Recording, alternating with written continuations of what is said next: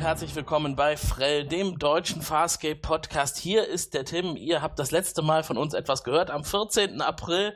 Heute ist der 20. Juli. Äh, ist eine Weile her, aber wir machen das anders als die anderen Podcasts. Die meisten gehen jetzt in die Sommerpause und wir äh, haben gerade unsere Vorsommerpause beendet. Ist auch super, wenn man bei 40 Grad im Dachgeschoss schön hier podcasten kann. Das steht uns heute noch nicht bevor. Heute äh, ist ein besonderer Tag. In San Diego findet die Comic-Con statt und da wird das offizielle 20-jährige jährige Farscape-Jubiläum gefeiert und das war dann für uns auch der Anlass, mal wieder aus der Versenkung hervorzukrabbeln. Und dazu begrüße ich heute meine reizende Mitpodcasterin, die Juliane. Hallo Juliane. Hallo Tim. Und bist du schon in Jubiläumslaune? Äh, absolut. Ich feiere hier praktisch mit euch heute. Neben dir sitzt ein großer Plüsch-Pilot und du hast dein Zimmer umgestaltet in Moja-Outfit. Absolut. Ihr könnt es nicht sehen, aber so sieht's aus. Wie sieht's denn beim Sven aus? Sven, auch schon in Partystimmung? Äh, Tatsächlich eher nicht, weil es mir gar nicht so extrem bewusst war. Aber ja, wenn man drüber nachdenkt, stimmt natürlich. Ja, man muss es sich immer wieder bewusst machen. Wir reden über eine 20 Jahre alte Science-Fiction-Serie, die aber nichts an Aktualität eingebüßt hat. Denn rings um diese San Diego Comic Con gab es einige Neuankündigungen, die interessant sind und äh, die wollen wir euch heute natürlich nicht vorenthalten. Es gibt tatsächlich Bestrebungen von den ehemaligen Machern der Serie, etwas Neues ins Fernsehen zu bringen. Wo steht noch nicht fest, Verträge gibt es noch nicht, es gibt nur Ideen. also. Großartig. Das nenne ich es jetzt einfach mal lockere Bestrebungen. Das hört sich so an, als ob es dann nächsten Monat auf Netflix Klingt total verbindlich, ist. ich weiß. Aber mhm. für alle Daumen drücken kann ja nicht schaden. Wir würden uns freuen, wenn es was Neues gäbe. Aber selbst wenn es noch eine Weile dauert, wir haben ja noch einiges zu besprechen bis dahin. Ja, so Genau, ungefähr so. Denn wir sind noch in der ersten Staffel. Heute soll es gehen um 10116, die Suche nach einer freundlichen Welt. Und äh, worum es da geht, das kann uns jetzt wahrscheinlich der Sven erklären. Ja, und zwar beginnt es erstmal ganz normal, jeder macht so sein Ding und auf einmal wird Crichton von Pilot gerufen, dass er komische Signale gemessen hat, die er so nicht äh, gemessen hat, seit Crichton an Bord kam. Und zwar ist ein Wurmloch aufgeploppt vor der Moja und das findet Crichton natürlich ziemlich gut und möchte dann natürlich möglichst zur Erde, also man kann dadurch die Erde sehen und dann geht das eigentlich sehr schnell, dass er sich von allen verabschiedet und sich mit seinem Shuttle auf den Weg macht, um zurück zur Erde zu fliegen. Dort wird er allerdings sehr schnell vom Militär fest genommen, die die Übersetzermikroben für einen außerirdischen Virus halten und ihm nicht so ganz glauben, dass er wirklich der echte Crichton ist und ihn deshalb unter Quarantäne stellen und ihn ausfragen. Das Ganze wird noch etwas komplizierter, wenn dann Dargo und Rigel und Aaron mit einem weiteren Shuttle auf der Erde crashen und dann natürlich auch festgenommen werden. Und dann kommt es zu immer mehr Komplikationen. Rigel stirbt und dann irgendwann verschwindet auch Cardago, woraufhin Crichton und Aaron versuchen zu fliehen. Dann sind sie auch erstmal für eine Nacht in Sicherheit. Das Ganze geschieht ein bisschen mit der Hilfe von Crichtons Vater, der auch vor Ort ist. Und dann irgendwann stellt Crichton fest, dass alle Personen, die da irgendwo sind, ihm bekannt vorkommen, dass das alles ein bisschen komisch ist und auch alle Zeitschriften und Zeitungen sind noch aus der Zeit, bevor er die Erde verlassen hat. Und dann irgendwann macht er den Versuch, betritt einen Raum, wo er noch nie war und stellt fest, das Ganze ist gar nicht echt. Ja, dann wird das aufgeklärt, dass das Ganze nur von einer Alienrasse im Prinzip inszeniert war, die einen neuen Heimatplaneten sucht, den sie mit der anderen Lebensform, mit der dominierenden Lebensform durchaus teilen wollen. Also sie wollen keinen Planeten erobern. Und dafür wollen sie natürlich wissen, wie sie aufgenommen werden, weil sie einfach nicht mehr genug Energie haben, sozusagen, um verschiedene Planeten auszutesten. Deshalb mussten sie natürlich Crichton glauben lassen, dass das alles real sei einfach um zu schauen, wie die Menschen zumindest nach Crichtons Erwartungen auf Außerirdische reagieren würden. Was halt nicht so gut ist, wenn man mal sich anschaut, dass Rigel innerhalb von wenigen Stunden zu Tode kommt. Ja, das Ganze endet damit, dass sie alle in Frieden auseinandergehen. Natürlich ist Rigel nicht gestorben. Sie mal wieder zu der Erkenntnis kommen, dass die dominierende Lebensform nicht unbedingt immer die freundlichste ist. Das hätte man sich ja auch denken können, wenn es um die Erde geht. Irgendwie. Denn die größten Monster, denke ich mal, sind im Alltag um uns herum. Und auch das lernt ja Crichton jetzt äh, auf die harte Tour. Ähm, ich glaube, irgendwann im nächsten Monat, vor 20 Jahren, war die Erstausstrahlung, oder Juliane? Genau, am 20. August sogar. Also wir sind, äh, da wir heute auch den 20. Juli zumindest Tag Mhm. der Aufnahme haben, so relativ nah an der 20-Jahres-Marke. Ähm, Im Englischen hieß die Folge übrigens A Human Reaction. Regie führte Rowan Woods und das Drehbuch hat geschrieben der Justin Monjo. Äh, in Deutschland wurde es zum ersten Mal im Pay-TV am 7. November 2000, also wieder relativ schnell, ein ähm, gutes Jahr später ausgestrahlt und dann ein halbes Jahr später am 22. April 2001 auch im Free TV. Dazu noch der deutsche Titel ist äh, Die Suche nach der freundlichen Welt, wo ich behaupten würde, dass der zu viel verrät. Ja, das, das stimmt. Ne? Aber wenn man das noch gar nicht gesehen Ja. hat, weiß man ja noch nicht, was damit gemeint ist. Ja, aber trotzdem finde ich den englischen Titel doch ein bisschen ambivalenter, der ja auch einfach nur die Reaktion der Soldaten auf äh, Rigel und Dargo und so. Mhm. Und generell auf Crichton, der zurückkommt, meinen könnte. Können wir ja gleich nochmal vergleichen, ob äh, während der Handlung vielleicht dadurch der Zuschauer schon zu viel erahnen kann, wie es ausgehen könnte. Ich äh, kann mich erinnern, als ich das erste Mal diese Episode gesehen habe, war ich doch an der einen oder anderen Stelle geschockt, überrascht, angeekelt, äh, erfreut. Also diese Folge bietet doch eine Menge an Emotionen. Bevor wir jetzt loslegen, noch ein kleines Dankeschön an den lieben Sven, denn der liebe Sven hat äh, im letzten Podcast des deutschen Babylon 5 Podcast des Grauen Rats für den Frell Podcast geworben. Das fand ich Uhu. super, zumal ich da ja eigentlich auch was hätte sagen können. Habe ich nicht gemacht, hat dann der Sven vertretungsweise erledigt. Super. Ja, musste ja auch mal sein. Wenn die immer und überall schamlos Werbung machen, Genau. dann dazu revanchiere ich mich Ich bin mal. schon sehr gespannt auf die Hörerzahlen, ob sich das bei uns abzeichnet. Wenn wir so ein bisschen was vom, vom Grauen Rat abknapsen würden, fände ich gar nicht so unattraktiv. äh, apropos abknapsen, wir sind auf der Moja und äh, erleben eine relativ äh, normale Handlung. Äh, es passiert nicht viel. John führt Tagebuch mit seinem Diktiergerät. Und äh, im Hintergrund streiten die Mädels um irgendwas. Und dieses Diktiergerät, das benutzt er ja immer so im Stile von Briefen an seinen Vater, die er da drauf spricht. Ich weiß gar nicht, ob wir das schon oft gesehen haben. Äh, ich kenne es relativ gut, weil es sehr oft in der Serie auftaucht. Was ich mich dabei immer frage, wie lange halten eigentlich diese fucking Batterien? Das ist wirklich unglaublich. Was packt er da rein, wenn die leer sind? Also ich, ich äh, mache mir weniger um die Batterien als das, wenn ich mich recht erinnere, war das doch einfach ein Kassettengerät, Ja. oder? Also entweder das, also entweder überspielt er das Ding immer wieder, weil ich kann mir nicht vorstellen, dass er in seinem Flieger irgendwie so eine Kiste mit Ersatzkassetten hatte. Ähm, also da denke ich mir dann eher, dass das ein Problem sein dürfte, weil irgendwie Batterien aufladen, das kann man mit ein bisschen Technik wahrscheinlich auf der Moja, wenn es äh, Akkus waren, auch irgendwie hinkriegen. Aber ähm, selbst wenn es ein Speichergerät wäre, glaube ich nicht, dass das zur ma- damaligen Zeit mehr als ein paar Stunden hätte aufnehmen können.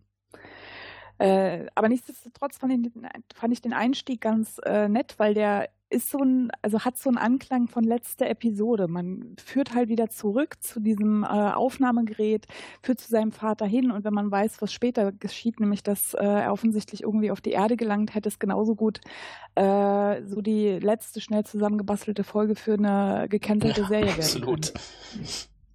bin froh, dass es nicht so gekommen ist. Nee, nee, nee, aber ich fand das äh, so als äh, Ploy gar nicht so. Das passt vor allem auch dazu, dass in der nächsten Szene er feststellt, oh Gott, ich habe mein erstes graues Haar entdeckt. Und, und dann so ein bisschen rekapituliert, ja, hm, eigentlich, wenn ich jetzt auf der Erde wäre, wäre mir das wohl egal, das erste graue Haar, aber jetzt erinnert es mich eigentlich nur daran, ich bin allein im All und ich werde alleine sterben, ohne andere Menschen.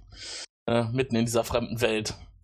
Und das dann hingeführt zu, er kommt nach Hause, das hätte tatsächlich, was Juliane gerade sagte, was du sagtest, äh, eine letzte Folge sein können.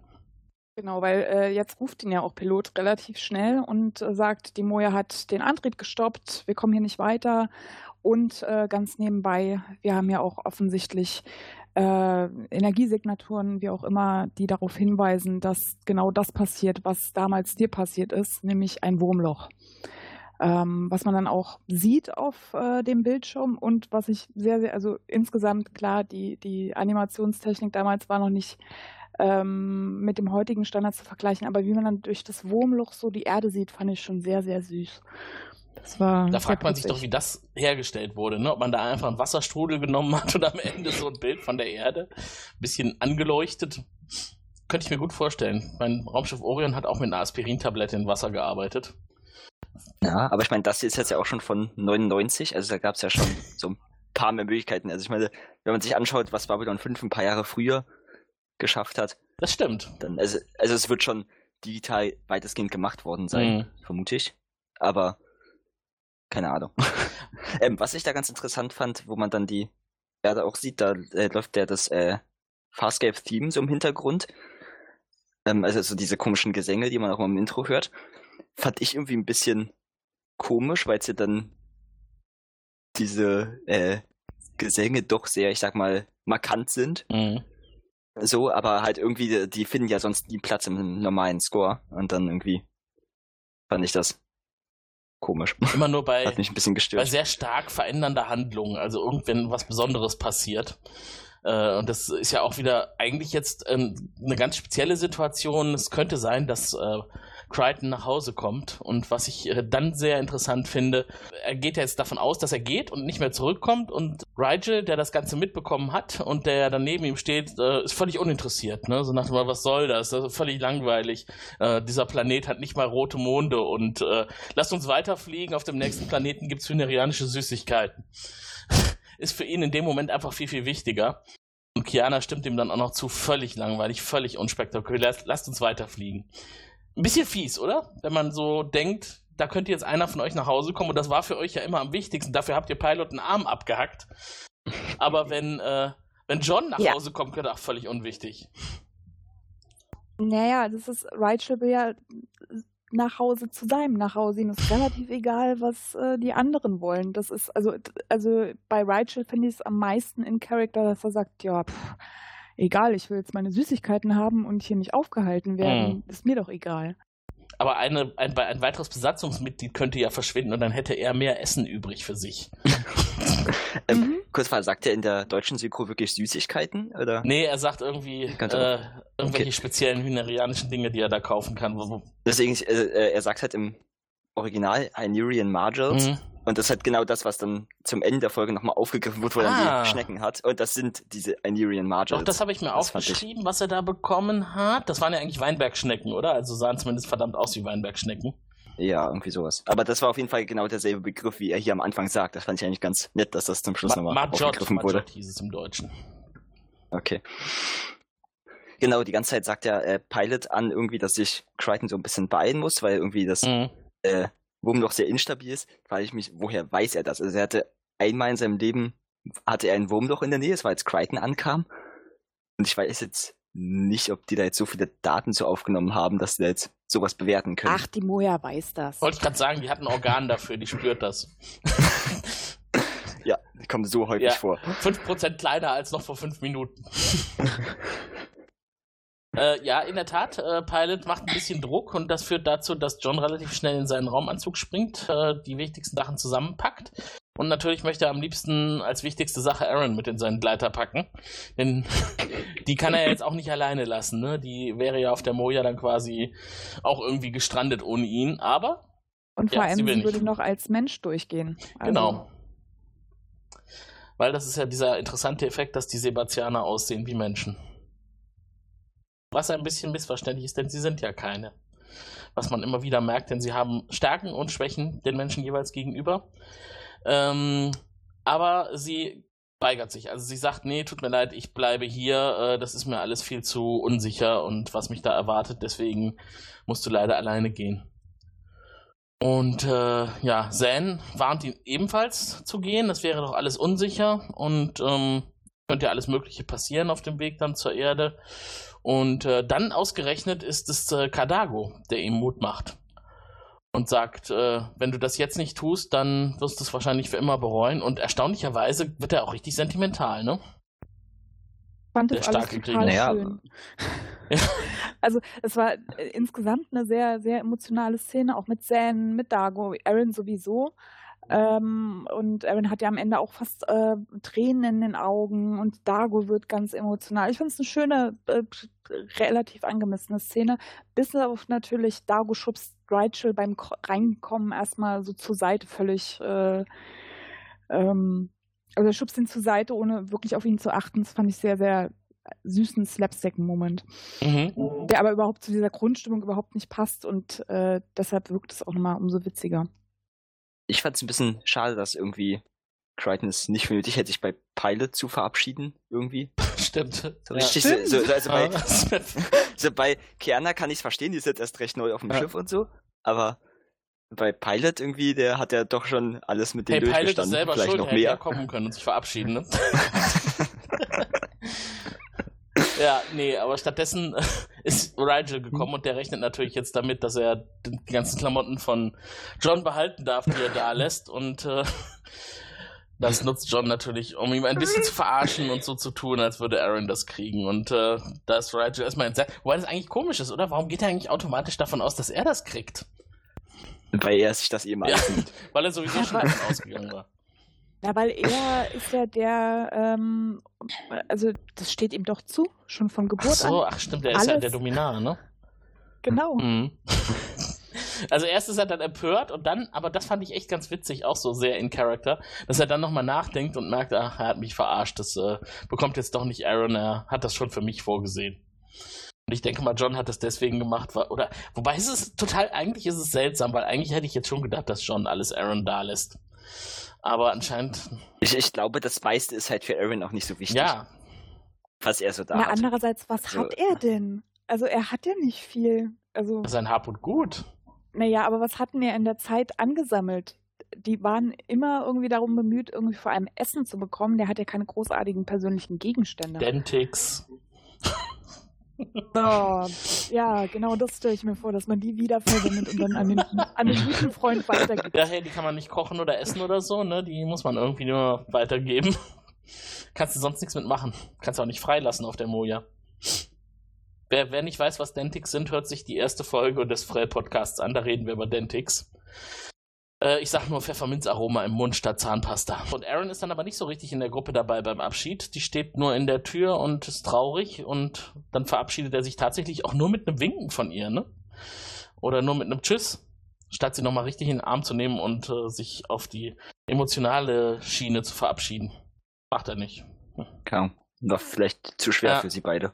Deswegen ist es relativ schnell vorbei dann auch, diese, diese Szene, und man sieht, wie er mit dem, mit seinem Gleiter Richtung Wurmloch davonfliegt.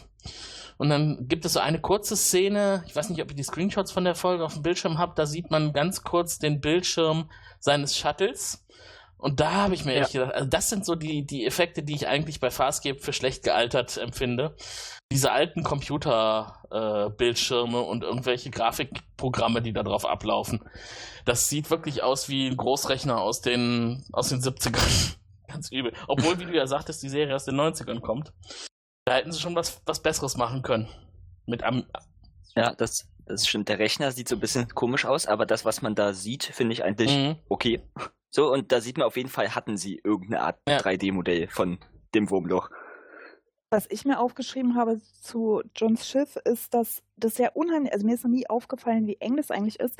Was ist denn das für eine Konstruktion, dass er den Knüppel direkt in seinem Schritt hat? Ich glaube, Sven und ich haben auch schon mal festgestellt, dass das Shuttle von innen aussieht wie, ein, wie eine Garagenkonstruktion. Irgendwie so mit, mit Zeugs von der Werkbank zusammengeschraubt. Ähm, man, es gibt Szenen, in denen man Aaron hinter ihm sitzen sieht. Also es ist anscheinend schon für zwei gedacht, was auch unlogisch ist, weil bei dem Experiment war ja nur ein Pilot an Bord. Warum sollte man dann einen zweiten Sitz da drin vorsehen? Also, dieses ganze Shuttle ist total un unsinnig. Es ist in der Tat viel zu klein und untechnisch. Genau, aber äh, John fliegt jetzt erstmal zum Wurmloch und zögert da. Das fand ich eigentlich äh, erstaunlicher, dass ähm, Mhm. er dann mehr oder weniger an dem Event Horizon oder wie auch immer man das nennt, ähm, mit seinem Shuttle bleibt und sich nicht so wirklich traut, reinzufliegen. Ist die Frage, dass, ob er Angst hat, dass er irgendwie zu Tode kommt, oder aber was wahrscheinlicher ist, dass er sich doch nicht so richtig von den äh, von der Moja Crew verabschieden will. Ähm, aber Dago ausgerechnet ähm, ermutigt ihn dann und sagt, so, jetzt aber los, rein mit dir. Weil wenn du es jetzt nicht machst, dann ist die Chance vorbei. Ja. Ausgerechnet von Dago kommt da nochmal Mut, der ihm übersendet wird. Führt aber auch dazu, dass er dann tatsächlich den Kurs ins Wurmloch setzt und losfliegt und dann bricht er auch sehr schnell den Kontakt ab. Man kann ihn nicht mehr erreichen, er kann die Moja nicht mehr erreichen. Und damit ist das Thema Moja und Farscape eigentlich erledigt. Für den Moment. Genau. Ende. Punkt.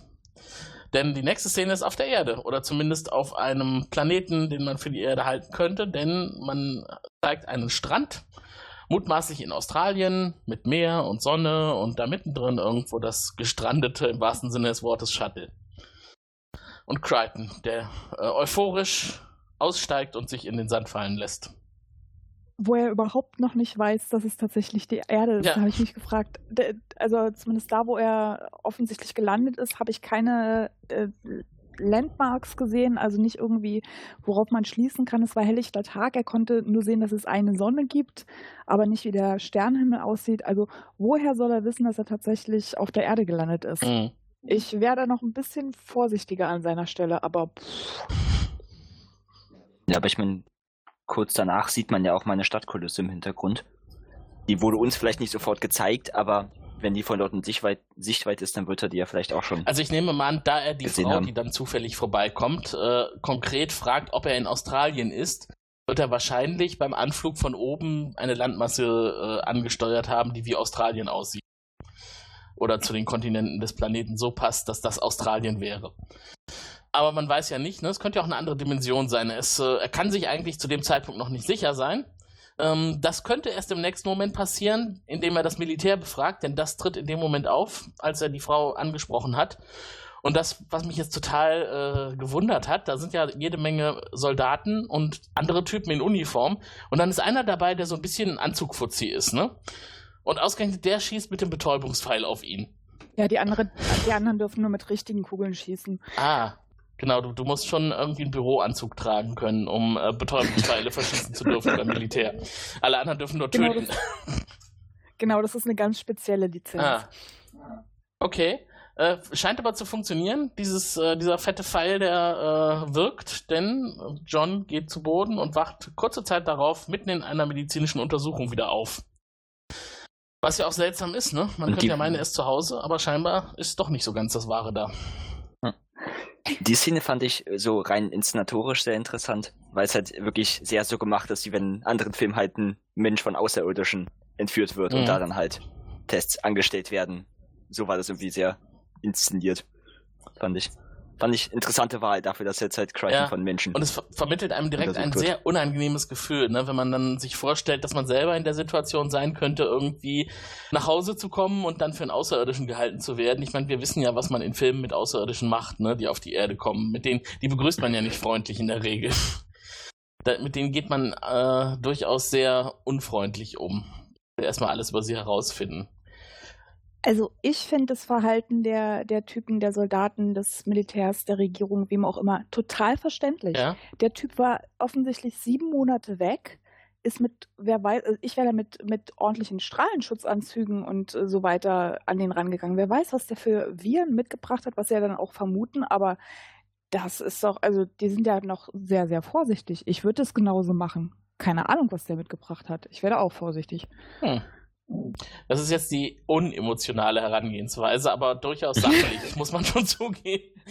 Nee, das ist, äh, ich hätte da, gu- guck mal, da ist ein Typ, der ist äh, durch irgendwas, durch ein Wurmloch, was sie ja wissen, weil es ja offensichtlich immer noch irgendwie im äh, Himmel ist, äh, geflogen und er kommt nach sieben, Mona äh, sieben Monaten wieder. Mhm. Du weißt ja nicht, was mit dem passiert ist. Ich finde es absolut verständlich an der Stelle, dass sie sagen, oh, wir mm, sind da mal ein bisschen vorsichtig und sperren ihn erstmal ein bisschen weg und sind uns äh, nicht sicher, was wir jetzt mit ihm machen sollen. Ne, da, da stimme ich auch zu. Ich fand es auch tatsächlich mal ein sehr originelles äh, Szenario, dass ausgerechnet diese Übersetzermikroben gefunden und für ein Virus gehalten werden.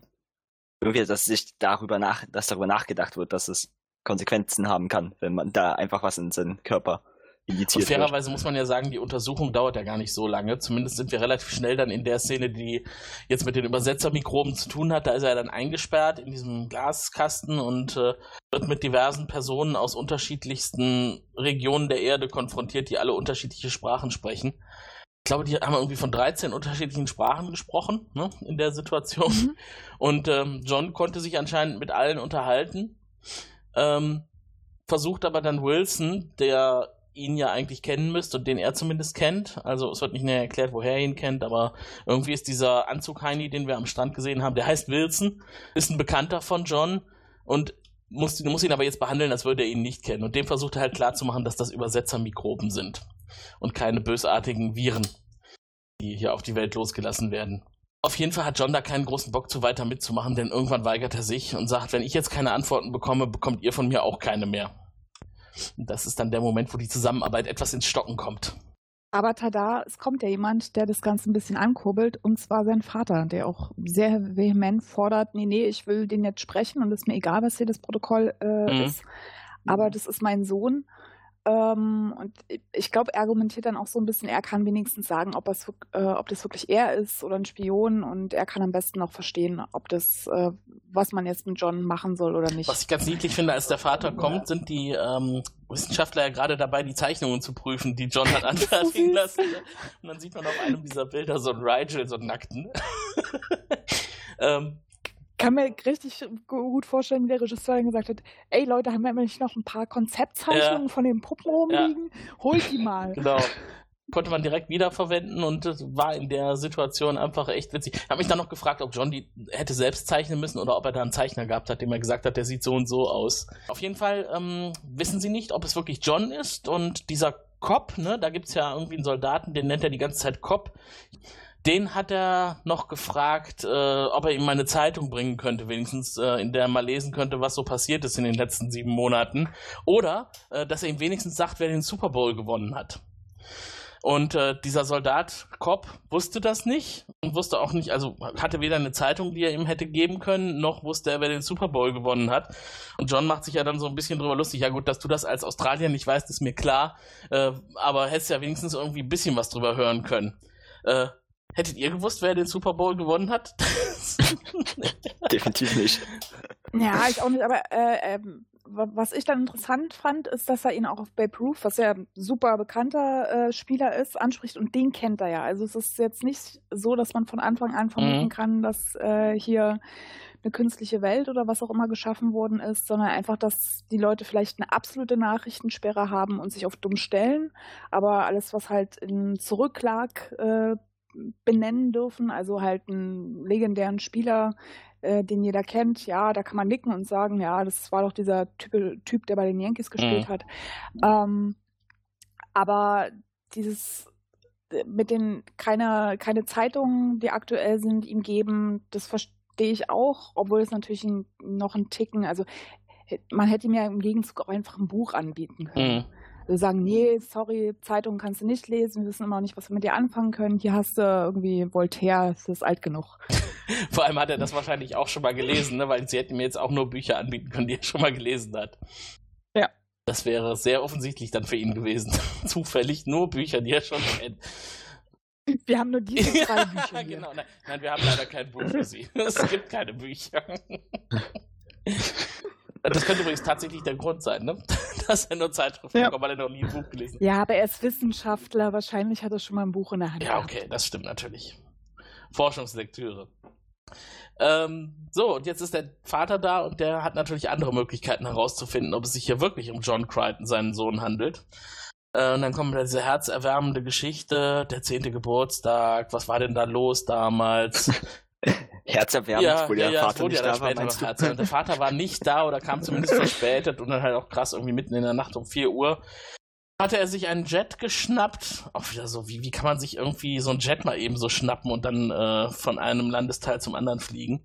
Auf jeden Fall konnte er es wohl und hat seinen Sohn dann überrascht. Ja, ich bin da, ich bin spät, aber ich bin da. So, komm, wir gehen angeln. Zieh dich an, wir müssen angeln gehen. Und äh, diese kleine Falle, die er ihm dann gestellt hat mit der Frage, erinnerst du dich noch, du hast dann einen riesigen Barsch gefangen. Und John, nein, es war eine Forelle. Und der Vater, ja richtig, es war eine Forelle. du hast den, die Prüfung bestanden. Herzlichen Glückwunsch, du bist mein Sohn. Ja. ja. Es ist ja relativ. Wobei ich ja solche, okay. also ich finde halt irgendwie diese Prüfung, sowas hat man ja öfter mal in Filmen, irgendwie nie so ganz nachvollziehbar. Also irgendwie, wenn man jetzt davon ausgeht, es ist vielleicht nicht Crichton, sondern jemand anders, der irgendwie entweder seine Gedanken manipuliert oder vielleicht sogar dann falschen Körper oder was auch immer hinschickt, wieso geht man davon aus, dass der nicht an das mhm. Gedächtnis rankommt? Also wenn man so weit technologisch ist, dann ist es ja zumindest eine Möglichkeit, die man in Betracht ziehen sollte. Ja, wäre zumindest nicht so weit hergeholt, ja. ja. Ja, einerseits das, aber ich fand äh, den Einstieg, also es ist, äh, ist ja ein relativ plattes Mittel, das kriegen wir ja immer mal wieder in irgendwelchen Serien, wo es darum geht, ob sich jemand für jemand anderen ausgeht. Aber sie haben es am Anfang relativ clever gemacht, weil der Vater sagt, ja, und weißt du noch, was am 10. Geburtstag war? Und John so, pff, oh, keine Ahnung, also mhm. ehrlich, 10. Geburtstag. Und äh, der Vater sagt, ja, wir haben gerade da und da gewohnt. Also da konnte sich John dann wieder erinnern. Also es war eigentlich so ein eine etwas natürlichere Gesprächssituation als äh, oft geschrieben wird, weil ich wüsste jetzt auch nicht, was ich an meinem zehnten Geburtstag gemacht habe. Wenn mich aber mir irgendjemand dann noch einen Hinweis gibt, da, ah, das war das und das, dann kann ich vielleicht wieder die Geschichte ähm, sagen, aber was weiß ich, was vor 20, 30 Jahren passiert ist. Und das fand ich relativ gut gelöst und nicht zu platt geschrieben, dafür, dass es so ein altbekanntes Mittel ist. Weißt du noch, an deiner Benjamin Blümchen-Torte fehlte der Kaugummi. die Kaugumminase. Ich bin zu alt für eine ähm, Benjamin Blümchen. Ach, Juliane. Sowas gab es damals Nein, noch das glaube ich nicht. Die gab es ja sogar schon zu meiner Kindheit. äh, dann waren sie noch nicht bis in den Osten vor, äh, Na gut, da war es, war es vielleicht irgendwie Spreewald, äh, Benjamin Blümchen oder sowas. wie, war das, wie war das denn bei euch, liebe Hörer, von, als ihr zehn Jahre alt wart? Könnt ihr euch erinnern, was da so los war? Schreibt uns, auch wenn ihr vielleicht diese Folge gesehen habt, was haltet ihr davon? Äh, wart ihr auch äh, zu dem Zeitpunkt, an dem wir jetzt gerade stehen, immer noch nicht so ganz klar, wie es ausgehen wird? Ruft uns an, schreibt uns oder nutzt andere Kontakte ab. Der Frell-Podcast im Netz frell.eu. Dort könnt ihr über das Audio-Plugin Feedback hinterlassen oder ihr schreibt uns einfach eine Mail an kontakt.frell.eu oder ruft an unter 0221 28 33 750. Aber der Barsch ermöglicht es wenigstens, dass John mehr Informationen bekommt. Also insofern hat die alte Story doch noch einen Sinn. Denn auf der Erde hat sich viel verändert seit sieben Monaten. Das Wurmloch ist noch da, durch das John damals weggeflogen ist. Und Erde weiß nicht, wie sie es schließen kann. Und deswegen hat sie eine Wurmloch-Beobachtungsallianz gegründet, eine weltweite. Und der Leiter davon, das ist Wilson. Womit sich jetzt auch geklärt hat, warum der da die ganze Zeit rumrennt und Befehle rumblökt. Ähm, besagter Wilson lässt aber John jetzt mit seinem Vater endlich raus und mal ein bisschen frische Luft schnappen gehen. Was ja eigentlich ganz freundlich ist, denn wir sehen auch noch ein bisschen Außenkulisse und nicht nur diese Lagerhalle von innen, in der John gefangen worden ist. Ist ja eigentlich ganz nett, wie sie dann die, die Umgebung erkunden, ne? Erstens das und äh, dann auch so subtil darauf hinweisen, ja, und äh, dort in dem Van übrigens, äh, die beobachten uns, also wir sind nicht allein. Diese eine Frau da in Rot, die beobachtet uns, der äh, dicke Mann mit der sehr, sehr knappen Badehose beobachtet uns mhm. auch. Ähm, auf das Bild hätte ich verzichten können. Ähm, weil man die ja auch später nochmal wieder sieht. Also ich glaube, wenn man das an der Stelle nicht äh, so, so, explizit äh, irgendwo eingebaut hätte, dann hätte man sich, glaube ich, an keinen der Leute da mhm. erinnern können. Äh, an einer, in einer Situation wirft er, ähm, um auch zu zeigen, dass er selber auch quasi Gegenstände mitbringt, mit denen abgehört werden kann, sein Militärabzeichen, sein Fliegerabzeichen ins Meer. Und das Meer ist da nicht so tief, das heißt, man sieht, wie es auf dem Boden landet. Was ich da so einen ganz netten, äh, netten Faktor fand, dass diese Brosche genau neben einem Krebs landet und der Krebs dann noch so um die Brosche rumwuselt. Ich glaube mal nicht, dass das Filmteam da extra einen Krebs ins Wasser gesetzt hat, der da neben der Brosche rumwuselt. Insofern war das ein ganz schöner Zufallseffekt. Ach, weiß ich nicht. Also vielleicht haben sie es extra irgendwo hingeworfen, genau. wo sie einen Komm, gesehen haben. Versuch mal mit der Broschüre den Krebs ich, zu treffen. Ich weiß nicht, wie häufig die da sind. Ich glaube auch ein bisschen eher, gemeiner, waren, als das gemeint ist. Ich glaube auch eher, das war ein, äh, ein flaches Aquarium. Das war nicht tatsächlich. Ach, okay.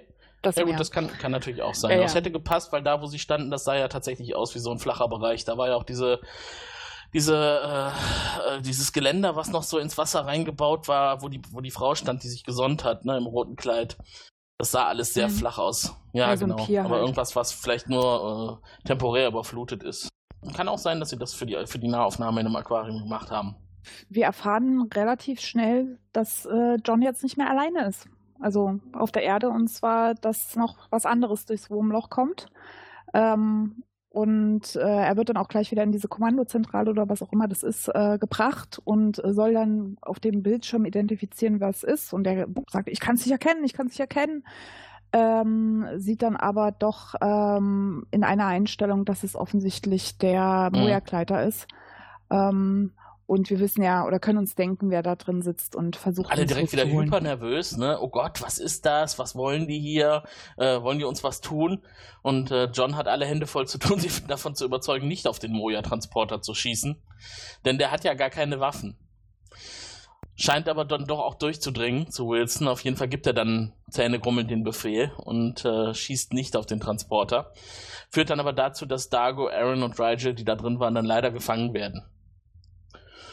Äh, was äh, auch keine sehr angenehme Entwicklung ist, denn sie wandern dann in den Käfig, in dem John schon vorher festgehalten wurde, dieser Glaskasten. Sehr futuristisch gestaltet auch, wie ich finde, aber nicht sehr bequem, also nicht sehr viel Privatsphäre da drin, weil man von allen Seiten wirklich beobachtet werden kann. Und äh, John ist äh, mit darin und sie unterhalten sich. Und das, was sehr schön gemacht war, fand ich, das war, dass man halt sie drinnen sich unterhalten hört, wie sie sich halt verstehen. Und dann von außen die Leute, die vor der Scheibe stehen, wie die dann nur die Ursprungssprachen verstehen. Beziehungsweise hören. Das fand ich auch, das fand ich auch total super. Allerdings hat sich mir dann erschlossen, Aaron wäre total am Arsch gewesen. Die hätte zwar alle verstanden, die hätte aber niemals die Sprache selber lernen können und sich äh, verständigen Mhm. können, außer mit John. Also es, sei denn, sie wäre die Mikroben irgendwie losgeworden und hätte dann eine neue Sprache lernen müssen, die vielleicht so aufgebaut ist, dass es für sie kaum möglich ist. Aber wahrscheinlich wären die Mi Mikroben ja drin geblieben und sie wäre dann immer auf John Mhm. angewiesen gewesen um sich zu verständigen. Ich finde schon, das hätte John irgendwie beachten müssen. Oder Aaron selber. Hat da haben sie vermutlich selbst nicht so dran gedacht, weil sie ja dran gewöhnt sind, Ja, aber in dem Moment dass alle die Mikroben Ja. haben. genau, aber es wäre für Aaron echt schwer geworden auf der Erde. Die wäre ja niemals als Mensch durchgegangen. Vielleicht kann man die Mikroben auch nach einer Weile entfernen oder, oder vielleicht sterben die auch ab, dass die wieder neu gespritzt Ja. werden müssen nach einer gewissen Zeit. Und immerhin haben ja die äh, DADs auch diese Mikroben quasi ge- getankt. Also nehme ich, da, nehme ich an, dass die häufiger mal irgendwas Ja. spritzen müssen. Nee, aber was ich, was ich sehr schön fand, war die Sprachmelodie selber. Also ich fand auch die Sprache von Aaron in der deutschen Synchronisierung zumindest sehr episch, so sehr tragend, sehr, sehr rund und, und äh, passend. Echt? Okay, also ich habe jetzt die Synchro gehört, aber im Original war es halt einfach Ach. rückwärts abgespielte Soundfiles. Ja. Ich, ich weiß nicht, weil ich habe jetzt nicht mal umgedreht gehört, was sie gesagt hat, aber man hat einfach so vom Sound gehört, äh, dass das rückwärts Mhm. abgespielt wurde, was sie gesagt hat. Ja, denke ich auch. Also so hat sich, ich habe es auch im Original gehört und mit noch so Klackgeräuschen dazwischen. So. Okay, dann haben wir Ja, hier einen sehr krassen Also, Unterschied du zwischen der deutschen und der englischen Version. Die haben tatsächlich im Deutschen eigene Sprachen entwickelt. Naja, oder halt Ja, irgendwelche klingt- Silben klingt gut, eingesprochen. Also bei, bei Dargel und Rachel waren das auch schon andere Sprachen, aber bei Aaron war es halt dieses typische rückwärts abgespult Mhm. von irgendwas und dann halt so komische Mhm. Zwischenlaute. Seltsam, dass sie sich dann ausgerechnet bei Aaron die Mühe gemacht haben, das neu zu machen. Doch wartete, quadete, quenta, doch quente, geste, doch quaftete, quempa. Ich, Sven, en de vejo es wer in de vei vejo saha. Aber vielleicht gefiel es der deutschen Synchronisation auch nicht. Oder fanden es zu einfach, dass sie dann selber was gebaut haben. Oder satanische Botschaften. Ja, genau. Ja, ja. Wenn es früher im ZDF gelaufen wäre, dann könnte ich mir sogar vorstellen, dass die sagen, nee, nee, das müssen wir, das ist böse, das ist satanisch, dämonisch, nee, nee, das müssen wir neu machen. Aber Privatfernsehen wäre das, glaube ich, egal gewesen. Ach, dämonisch nicht schlimm. Unser Ja. Programm ist auch däm- dämonisch. Genau. Nee, aber ähm, wie gesagt, sie unterhalten sich und äh, es stellt sich raus, dass es zumindest einen von ihnen nicht so Mhm. sonderlich gut geht. Nämlich Rachel ist ziemlich schlecht und äh, John versucht ihn auch zu beruhigen. Hey, ja, wahrscheinlich, das ist eine Reaktion auf das Betäubungsmittel. Ähm, aber man macht sich schon Sorgen um den kleinen äh, Tyrann. Zumal es auf Dago ja scheinbar auch gewirkt hat, ne? Der wird nämlich aggressiv langsam. Ähm, wobei man da natürlich weiß, dass der sehr ungern gefangen wird und irgendwo festgehalten wird. Und in so einem Glaskasten gefangen zu sein und nicht raus zu dürfen, das ist nicht gut für Dagos Nerven. Wirkt Verständlich. von außen dann, wenn man ihn nicht kennt, aber dann auch nicht so toll, wenn da drin so ein wütender Luxaner gegen das Glas schlägt. Ja, das dachte ich mir auch, dass das irgendwie durchaus negative Konsequenzen haben könnte. Ja, oh, der ist böse. Nee, der, der, der wird uns alle umbringen, wenn wir den rauslassen. So, und dann äh, geht's weiter und es gibt immer noch nur diese sieben Monate alten Zeitschriften für John zu lesen und der wird jetzt langsam richtig sauer und ungehalten und äh, will jetzt mal wissen, was ist denn hier los? Traut ihr mir nicht oder was? Äh, warum serviert ihr mir immer noch diese alten Zeitschriften? Und der ist mit seinem Vater zusammen und der versucht ihn zu beruhigen und ein bisschen was zu erfahren über Freunde von John, die jetzt da eingesperrt sind, was es mit den Aliens auf sich hat. Und ähm, während er also erklärt, kommt der Anruf aus dem Labor, denn Rigel ist ja aus der Gefangenschaft rausgeholt worden zur Behandlung ins Labor, weil es mir nicht so gut ging. Und John soll halt so schnell wie möglich da mal vorbeikommen. Und das finde ich jetzt sehr gruselig, die nächste Szene. Man sieht dann ja. quasi, wenn die beiden in das Labor kommen, auf diesem Edelstahltisch, wie man das so aus klassischen Alien-Untersuchungsfilmen kennt, äh, Rigel, der so richtig schön in der Mitte auseinandergebrochen ist und man in das, in den Körper hineinschauen kann und die Organe sieht und die, die aufgeschnittenen Rippen und äh, die Haut und äh, ja, da hat die Menschheit sich von ihrer schlechtesten Seite gezeigt und die Gelegenheit genutzt und mal eben so ein Alien seziert. Ja, nicht seziert. Sie wollten ihn retten. Sie wollten nur das Ja, das ist die, genau, das, das sagen sie ja. Das ist ja die offizielle. Aber ich fand auch schon den Eingang. Also es war nicht so, oh, äh, übrigens äh, einer deiner Freunde, weil denen müsste ja langsam klar sein, dass äh, die befreundet sind. Äh, da musst du jetzt schnell mal hin oder wir müssen mit dir sprechen. Ja. Nee, nee, komm mal, du Guck musst doch unbedingt ja. was sehen. Also das war schon ja. sehr makaber. Also hier übrigens, der deines Freundes. Aber da das auf die Initiative von Wilson zurückgeht, äh, wundere ich mich eigentlich über gar nichts mehr, denn der äh, verlässt ja dann gelassen ja. das Labor und hüpft äh, leichtfüßig die Treppe hinauf. Und John äh, schreit ihn von unten an und wirft ihm die Akten entgegen und will jetzt wissen, was es mit dem ganzen Blödsinn auf sich hat. Und äh, Wilson ist halt so fisant ne, und meint, geh mal davon aus, dass ich mir schon durchaus was dabei denke, was ich so tue und treibe. Da war ich aber tatsächlich überrascht, dass äh, Crichton wirklich erst die Fassung verloren als er dann das, den Raum verlassen hat mhm. und nicht schon mhm. sofort mhm. beim Anblick und das auch von ausgeflippt ist. Ne? Und nicht mal die Treppe hinterherläuft und dem eine reinhaut. Ich meine, was, was äh, Juliane gerade sagte, ne? präsentiert mal eben seinen aufgeschnittenen, sezierten Freund auf dem Untersuchungstisch. Suffisant. ich meine, das ist doch klar, dass das Emotionen produziert. Und dafür hält John sich doch noch relativ bedeckt, indem er nur unten steht und dann auch relativ schnell wieder äh, ähm, gesettelt ist und mit seinem Vater dann äh, sich zurückzieht. Und jetzt will er natürlich versuchen, die beiden anderen möglichst zu beschützen. Wenn Rigel jetzt tot ist, dann muss wenigstens Aaron und Dago in Sicherheit gebracht werden. Den erklärt er im nächsten Schritt, was los war. Und da kommt es nämlich jetzt, ne? Die offizielle Lesart, das glaubt da drin keiner. Äh, Kadago stellt klar, also er wird äh, so nicht enden. Er wird sich niemals kampflos ergeben und äh, wenn man ihn hier rausbringt, dann wird er mit Sicherheit nicht auf so einem Untersuchungstisch landen. Und das glaubt man ihm auch. Genau, und vor allem macht er auch äh, mhm. relativ mhm. klar, dass er John nicht mehr vertraut. Also, das sagt er ja so, sorry, aber jetzt, äh, das, da, das sind deine Leute und äh, die haben Rachel das angetan, wo es natürlich interessant ist, weil gerade Dargo und Rachel ja wirklich nicht die engsten Freunde waren, aber das geht selbst Dargo zu weit. Und er sagt, nee, also das, das war jetzt sozusagen die Grenze, die wurde überschritten und jetzt kann ich nicht mehr auf dich vertrauen.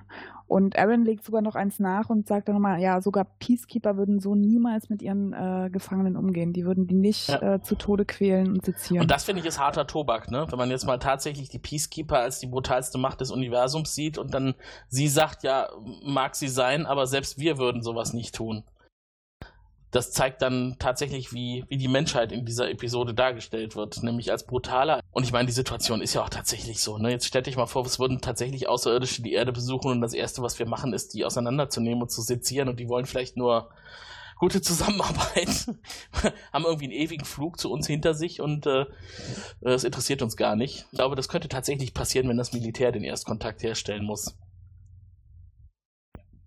Oder schon hat.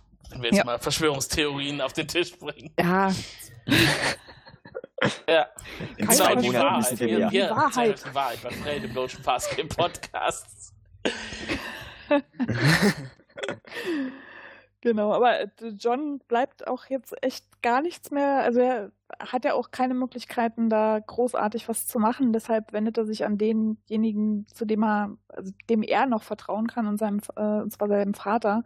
Und er sagt mhm. ihm mehr oder weniger, ruf jeden Menschen mit Einfluss an, geh zu jedem äh, und sag dem, was hier passiert und versuch uns hier rauszukriegen. Und sein Vater verspricht ihm das auch und sagt, ja, ich äh, mach, was, äh, was in meiner Macht liegt, aber es, es, hört sich nicht so an, als ob das irgendwie. Zumal er ja dann auch noch fragt, äh, ob dass John dann noch fragt, ob er wirklich für diese Wesen sterben würde. Ne? Also, weil wenn er jetzt hier seine ganzen Kontakte mhm. aktivieren soll, dann möchte er schon auch wissen, äh, John, bist du bereit? Ist dir das wirklich so wichtig, dass du dein eigenes Leben dafür geben würdest, dass die beiden überleben? Und natürlich ist das so, ne? Also für John sind das ja seine Freunde.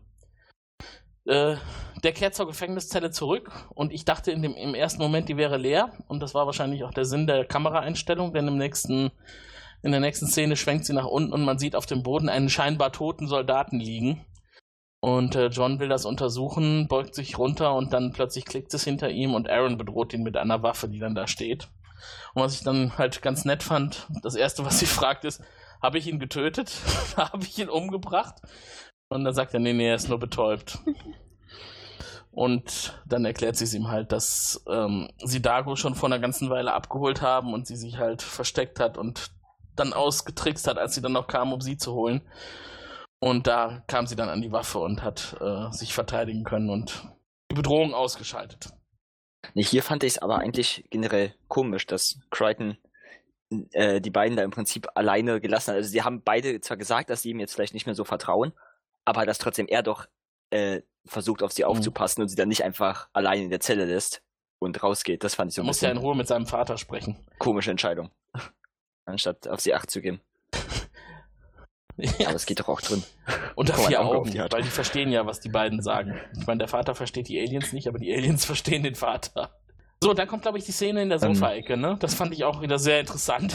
Ich glaube, auch Soldaten müssen mal irgendwo bequem sitzen und Kaffee trinken können. Das könnte, hätte sogar vielleicht auch die Farscape-Produktionspausenecke sein können, wo dann die Schauspieler während der Szenen eine Tasse Kaffee trinken können. Auf jeden Fall äh, sitzt da Cobb auf dem Sofa, liest Zeitschriften und John lenkt ihn halt ab und will ihn in ein Gespräch verwickeln. Und das nutzt Aaron, um dann von der Seite zu kommen und Cobb mit der Waffe zu bedrohen. Und äh, ja, das funktioniert. Äh, John, der dann das Ganze noch äh, einordnet, sagt ihm dann auch, also hier, äh, eigentlich darfst du dich gar nicht wundern, dass ich mich jetzt hier so verhalte und, und ihr seid ja eigentlich selber schuld, dass es jetzt so gekommen ist, wie es gekommen ist und ich will auf jeden Fall als nächstes wissen, wo Dago ist. Und das erfährt er dann auch, denn der ist gar nicht mehr da, der ist auf einen anderen Stützpunkt verlegt worden. Und jetzt gehen natürlich die Fälle so ein bisschen schwimmen, ne? weil wenn die alle schön an einer Stelle sind, ist es natürlich für John auch leichter, was zu tun oder zumindest etwas einfacher zu planen, wie man da Fluchtaktionen durchführen könnte. Aber wenn jetzt nur noch Aaron an Punkt A ist und Dago an Punkt B, dann muss man ja erstmal von Punkt A wegkommen und bei Punkt B eindringen und vor allem rausfinden, wo Punkt B eigentlich ist. Sie wissen noch gar nicht, welche mhm. Basis das oder welcher Stützpunkt das ist. Andererseits äh, besser mit Aaron durch äh, Australien äh, zu kämpfen als äh, mit Dago. Also dann muss Aaron halt mal ähm, ihren Mund halten, damit nicht auffällt, dass sie eine komplett fremde Sprache spricht. Ähm, aber zumindest hat er mit ihr theoretisch mehr Chancen, mhm. unentdeckt durch die äh, Gegend zu ziehen. Das wäre mit Dago wahrscheinlich ein klein wenig Wobei Australien hat ja auch einige sehr krasse äh, Klimaregionen. Ne? Ich glaube, für Sebastianer ist doch extreme Hitze gar nicht so gut. Wäre also vielleicht gut, wenn sie ihn nicht am, am Uluru oder so irgendwo in einem heißen Sektor aufbewahren, denn dann könnte Aaron ihn nicht begleiten. Wobei sie überlebt ja auch kurze Zeit in der Wüste, wie wir wissen. Also so schlimm scheint das dann doch nicht, also so schnell zu äh, passieren. Ähm, was ich jetzt sehr äh, schön finde, war dann die nächste Szene nach dem Verhör, als Cobb dann also nichts mehr gesagt hat. Äh, John die Gelegenheit bekommt, ihn zu erschießen. Ne? Da habe ich auch noch gedacht, was passiert jetzt? Will er ihm wirklich mit der Knarre ins Gesicht schießen? Macht er aber nicht. Schlägt, äh, obwohl Cobb ihn noch provoziert. Ne? Sagt ja, hast du jetzt etwa tatsächlich vor, mich zu erschießen? Ähm, hat er aber nicht, er schlägt ihn damit nur K.O. Und dann kommt die, die witzige oder die, die passende Sache, er tritt dann aber nochmal zu, als der andere schon betäubt auf dem Boden liegt. Und das war für Rigel. Ja, richtig. Hätte ja auch noch mehr kommen können, aber das war dann wenigstens so eine kleine. Genau. Und äh, jetzt fliehen die beiden und wir wissen nicht so richtig wie, weil ich finde es so ein bisschen unglaubwürdig, dass die aus dieser mega bewachten Militärbasis, äh, zumindest stelle ich mir vor, dass die bewacht sein muss, einfach mal rausspazieren.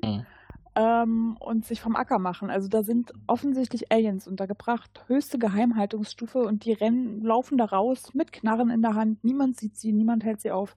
Das, äh, da haben sie mit dem Schnitt von äh, in der Basis zu, sie stehen irgendwo draußen im Regen, es ist doch ein bisschen einfach gemacht zu erklären, äh, wie das passiert ist, indem sie es einfach das ignoriert stimmt. Also äh, man fragt sich natürlich jetzt, ob die vielleicht, um die Gesamtlänge der Episode zu, zu straffen, vielleicht so eine Zwischensequenz weggelassen haben, denn eigentlich fehlt die Fluchtszene. Man äh, hat zwar noch gesehen, wie sie dann Kopf verlassen, aber wie es dann danach weitergegangen ist, das fehlt komplett und ich bin eigentlich auch der Meinung, das ist äh, nicht erklärbar, wie du es schon richtig sagst. Aber dafür ist wenigstens die Szene, in der wir dann landen, ganz nett, ne? Wie Aaron das erste Mal Regen erlebt. Weil ich das auch wieder. genau, das ist schon Das süß, ist so aber süß. andererseits gibt es wirklich auf keinem anderen Planeten im Universum, auf dem die Peacekeeper mal waren, Regen. Ist das so ein ungewöhnlicher Natureffekt, dass es den nur auf der Erde gibt? Hatten wir nicht schon zumindest so dschungelartige Planeten? Mhm. Also da muss es ja sowas wie Monsun oder irgendwas geben. Und da, du hast ja auch überall Vegetation. Das kann ja nicht nur durch Grundwasser und auch das Grundwasser muss ja irgendwo herkommen. Naja, egal, aber Evan ist total süß, streckt die Zunge in den Regen, äh, findet es ganz, ganz toll. Ähm, das ist schon, Mhm. macht sie ein, ein Stück nahbarer, als sie sonst ja ist. Sie ist ja sonst immer sehr kalt, sehr Ja, das reserviert, aber das ist. Vielleicht ist es auch einfach dieser Mädchen. schöne weiche Regen, weil das ist ja auch eine schöne Szene mit äh, nicht jetzt einem ekelhaften Platzregen oder so, sondern einfach, es regnet sanft von oben und das genießt sie in dem Moment sehr. Vielleicht auch, weil es die erste Dusche ist, nachdem sie aus dem, aus dem Knast gekommen ist.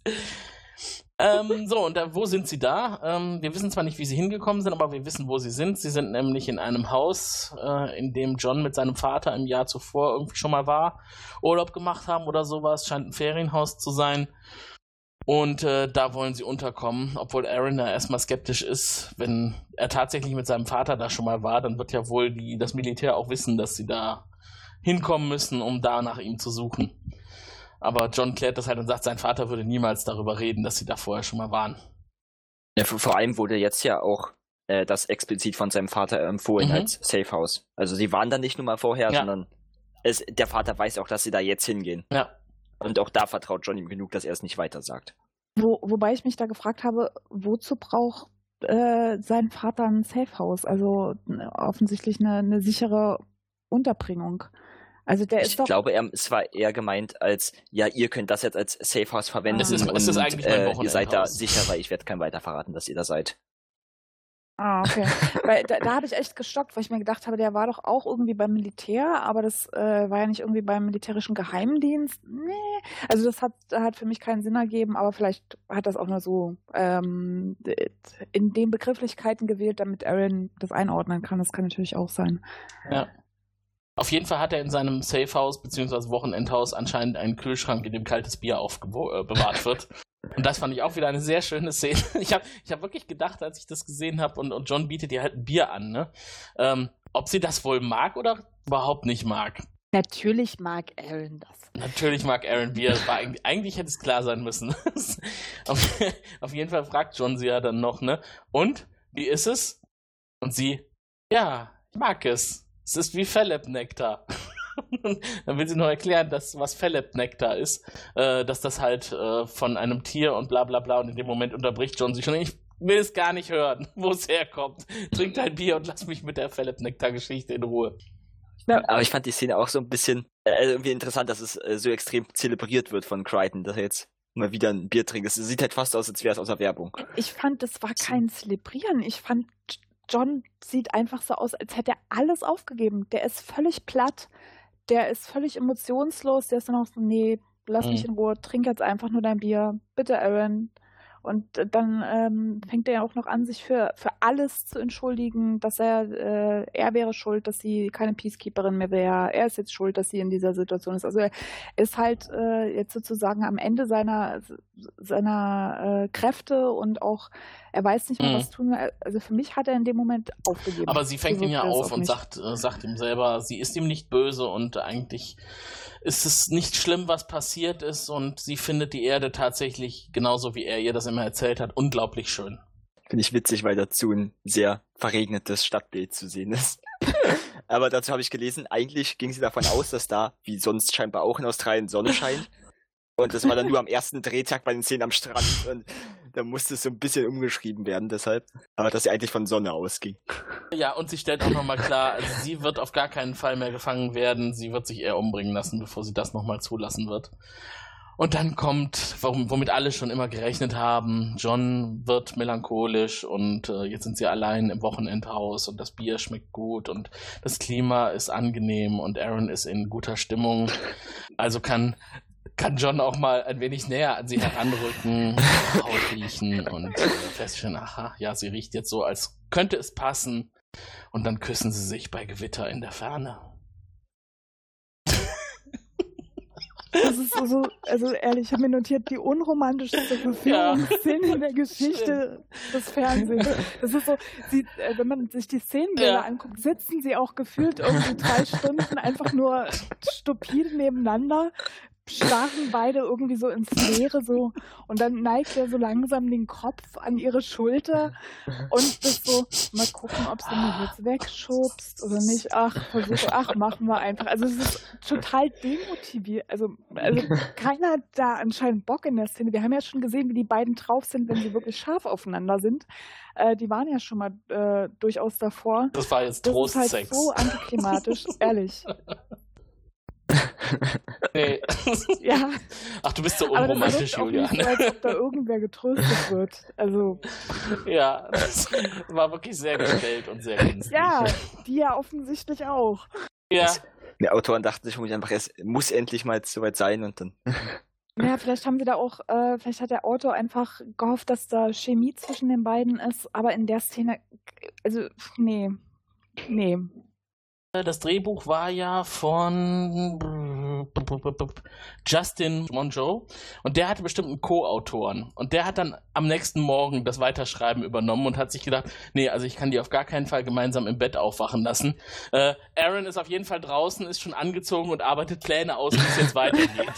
Während John einfach aufwacht und äh, Aaron ihn dann zur Eile antreibt. So ganz schnell wieder nicht romantisch sein oder versuchen romantisch zu sein. Und ich finde, das ist dann, die Szene passt dann auch schon wieder besser, ne? Ähm, dass sie halt diejenige ist, die jetzt wieder die Führung übernimmt, äh, selbst wenn das jetzt das Wochenendhaus von seinem Vater ist. Sie hat Pläne gemacht, sie hat geschaut, wo kann man denn jetzt am besten hin, wo man uns nicht so einfach finden wird, hat sich da irgendwelche Regionen angeguckt in der Nähe und äh, ja, eigentlich steht ihr Plan schon oder hätte stehen können. Denn dabei, so weit kommt es ja gar nicht. Äh, denn ich glaube, jetzt kam schon der Moment, wo sein Vater an die Tür klopft, ne? Nee, vorher kommt noch was ganz, ganz Furchtbares. Und zwar, also so wie du aus, er hat, also sie hat ja irgendwie ein Hemd, wahrscheinlich von ihrem Fa äh, von seinem Vater an und noch irgendwie eine Jacke drüber. Und der meint so, nee, also so wie Ach, du ja. aussiehst, so können wir dich nicht rauslassen. Und dann ähm, äh, in der nächsten Szene hat sie dann so ein äh, für, für die Zeit wahrscheinlich total modernes Blümchenkleid an, wo ich mir erstens dachte, hat der Vater irgendwie sich Geliebte, dass er auch in, der, in Aarons Größe passend ein Kleid im Schrank zu hängen hat. Und auch nee, also das ist so klischeehaft, so, nee, also Mädchen, du hast hier gefälligst ein Kleid anzuziehen, weil so in Männerklamotten können wir dich echt nicht rauslassen. Nee, also damit lasse ich, nee. Also heute könnte man mal eben Amazon Same Day bestellen, ne? Und schon wäre ja, das Kleidchen zwei, drei Stunden später da. Ja, aber es aber das war ja in der nächsten Szene. Also das ist, das ist wieder so eine, also da hat der Drehbuchschreiber geschlammt. Also, aber wirklich, das ist. Ja, und vor allem die Szene hätte es halt auch einfach nicht gebraucht. Nee, nicht gebraucht. Aaron hätte sich viel mehr wehren müssen, weil das ist nicht, also sie sieht ja, re ja. relativ betröppelt aus und ist offensichtlich nicht glücklich.